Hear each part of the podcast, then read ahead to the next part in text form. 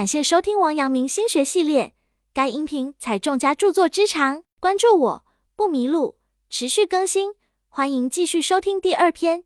该篇具体讲解王阳明心学内容，有圣贤古训，又有当代意义和举例，一定要认真听讲或者重复去听，并充分结合自身经历和感受，这样才能够更好的领悟心学智慧。第二章，诚心持纯粹心，佐至成人。王阳明曰。诚字有以功夫说者，诚是心之本体，求复其本体，便是思成的功夫。一次，王阳明来到南镇游玩，一个朋友指着从石头缝里长出来的花，问道：“你说天下没有心外之物，那么这花在自开自落，和我心有什么关系？”王阳明回答说：“你见到这花之前，花与你的心各自寂静。你来看此花时，花进入我们的内心，此花便在心头显现出来，便知此花不在你的心外。”言中花树对于心来说，其存在本身及其意义的被确认，在于花在人心中的显现。王阳明的这番话可以有很多种理解，而其中最为紧要的一点，则是对于心的着眼。世间万象，其实都在于你是否用一颗本心去体验融汇。在王阳明看来，这个本心就是真、真诚、真挚、真君子。抽取真，弄权耍奸，虚伪掩饰，只剩皮囊一副。抽取真。花开花谢，无关己身，不知人事变迁，落得心眼两茫，终其一生全无所得。人心中有善有恶，有趋炎附势，有高洁自傲，唯其不真，所以才有这万丈红尘。最难揣摩的就是人心的说法。王阳明的全部学问就在于求真心，以接人意。简单的说，就是你没有一颗真挚实诚的心，也做不出善良敦厚的事。一日，杨时游卒来到松阳书院拜见程颐。正遇上程颐闭目养神，坐着假睡。程颐明知有两个客人来了，他却不言不动，不予理睬。杨、尤二人也不愠不恼，只是恭恭敬敬地站在门口，肃然待立，一声不吭，等着他睁开眼来。那天正是冬季很冷的一天，不知什么时候开始下起雪来，门外积雪有一尺多深，在雪中等了约有半天功夫，程颐才从睡榻上醒来，见了杨、尤二人，装作已经说道。啊，贤辈早在死乎？而杨时和游卒并没有一丝疲倦和不耐烦的神情。杨时、游卒二人城门立雪，只为学于高师，求善解。两人真心崇拜程颐人品德和学术修养，明知程颐是故意为之，却依然以礼相见。对他们来说，这是出于真心实意的行为，并非趋炎附势，所以内心坦荡而礼义周全，即是平常人之礼。其本质是诚心，而非收买。不敷衍，不做作，不逃避，能老实的袒露内心的人，往往最能打动人心，得到人的谅解。然而，做人却很难永远保持着这种心境，就好像刚出学校的年轻人，满怀着希望和抱负，但是入世久了，挫折受多了，艰难困苦经历了，或者心染污了，变得有杂质了；或者本来很爽直的，变得不敢说话了；或者本来很坦白的，变得拐弯抹角；或者本来有抱负的，最后变得很窝囊。其实社会与环境不足以影响人，只要我们每个人有自己独立的思想、独立的修养，那么在任何复杂的世界、任何复杂的时代、任何复杂的环境里，都可以永远保持最初开始时的心境。这就是王阳明说的本心。一如动静互补是一种生命形态，本心为真亦是一种生命形态。王阳明常言：“真无之好也。”佛家说，世上只有两个人，一个人叫名。一个人叫力，照此讲来，我们不妨也可以这样说：世上只有两样事，一件为真，一件为假。求真必然务实，求假自然务虚。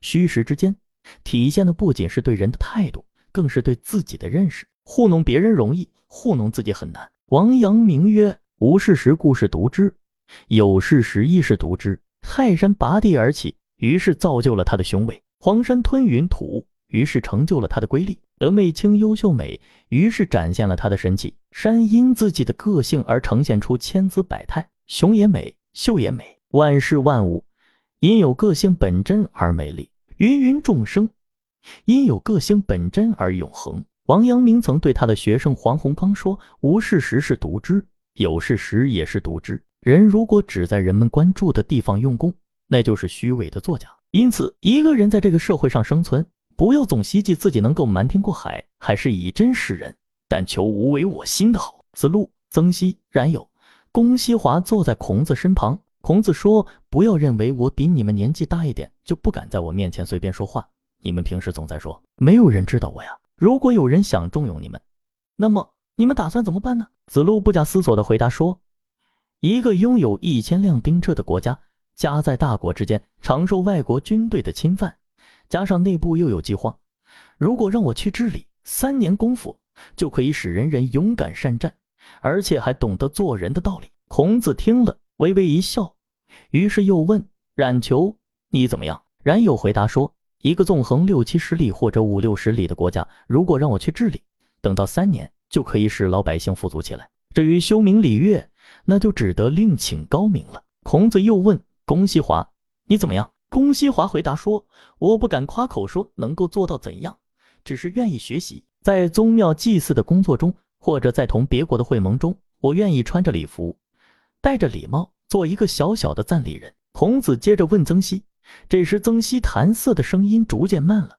接着吭的一声，放下瑟，直起身子回答说：“我和他们三位的才能不一样呀。”孔子说：“那有什么关系呢？不过是各自谈谈自己的志向罢了。”曾皙说：“暮春时节，天气暖和，春天的衣服已经上身了。我愿意和五六位成年人，六七个青少年到颐和里洗洗澡，在舞舞台上吹吹风。”一路唱着歌回来，孔门这几位弟子的个性跃然纸上。子路的忠诚与勇敢，冉有的谨慎，公西华的谦虚，曾皙心灵的平静与淡然，都呼之欲出。个性就是一种特质，一种不因潮流而改变的东西，一种你有别人没有的东西。只有坚持独属于自己的，才会是最美的。明末清初大思想家王夫之在其书中曾强调：个人身处世间，不可挟心而与天下游。否则就会像韩非之说之难而以说诸，杨雄之白之不可守而以选死。既然一个人不可挟心而与天下游，那就说明人生在世要学会以真示人。但很多人都自认为聪明，可以骗得了天下人。其实人的智慧相差无几，一个人的那点小小的伎俩，怎么可能瞒得了其他人呢？东晋时，王家是大家族，社会地位很高。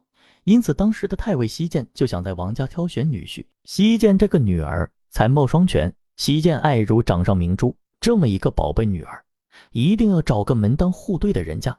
西涧觉得王家与自己情谊深厚，又同朝为官，听说他家子嗣甚多，个个才貌俱佳。一天早朝后，西涧就把自己择婿的想法告诉了王丞相。王丞相说：“那好啊，我家里子嗣很多，就由您到家里任意挑选吧。”凡您相中的，不管是谁，我都同意。西涧就命心腹管家带上重礼，到了王丞相家。王府子弟听说都太尉派人密叙，都仔细打扮一番出来相见。寻来觅去，一数少了一人。王府管家便领着督府管家来到东跨院的书房里，就见一个袒腹的青年人仰卧在靠东墙的床上，似乎对太尉绝婚一事无动于衷。督府管家回去向西涧报告，王家的少爷个个都好。他们听到了相公要挑选女婿的消息以后，个个都打扮得齐齐整整，装模作样，循规蹈矩。唯有东床上有位公子，袒腹躺着，若无其事。西涧说：“那个人就是我所要的好女婿。”于是马上派人再去打听，原来那人就是王羲之。西涧来到王府，见到王羲之既豁达又文雅，才貌双全，当场下了聘礼，则为快婿。王羲之并不因有人来挑选女婿就刻意打扮自己。这就是显其真。真正成功的人生，不在于成就的大小，而在于是否活出自我，走自己的路。让人们去说吧，何必把自己的人生交到别人的手中？何必要被别人的评论所左右？何不按照自己的想法去过自己的人生？伪装自己，改变自己，只会丢失自己，这样便没有了存在的意义。王阳明提倡恢复心的本体，是告诉世人要保持最为本真的自己。每个人都是独一无二的。无需按照他人的眼光和标准来评判，甚至约束自己；无需效仿他人，要相信自己，保持自我的本色；无需去寻求这样那样的机心，应以真心对待万事万物。事实上，只要我们在遵守团体规则的前提下，能够保持自我本色，不人云亦云，不亦步亦趋，就能创造出属于自己的美好人生。本节结束，感谢收听王阳明心学系列。该音频采众家著作之长。关注我不迷路，持续更新，欢迎继续收听。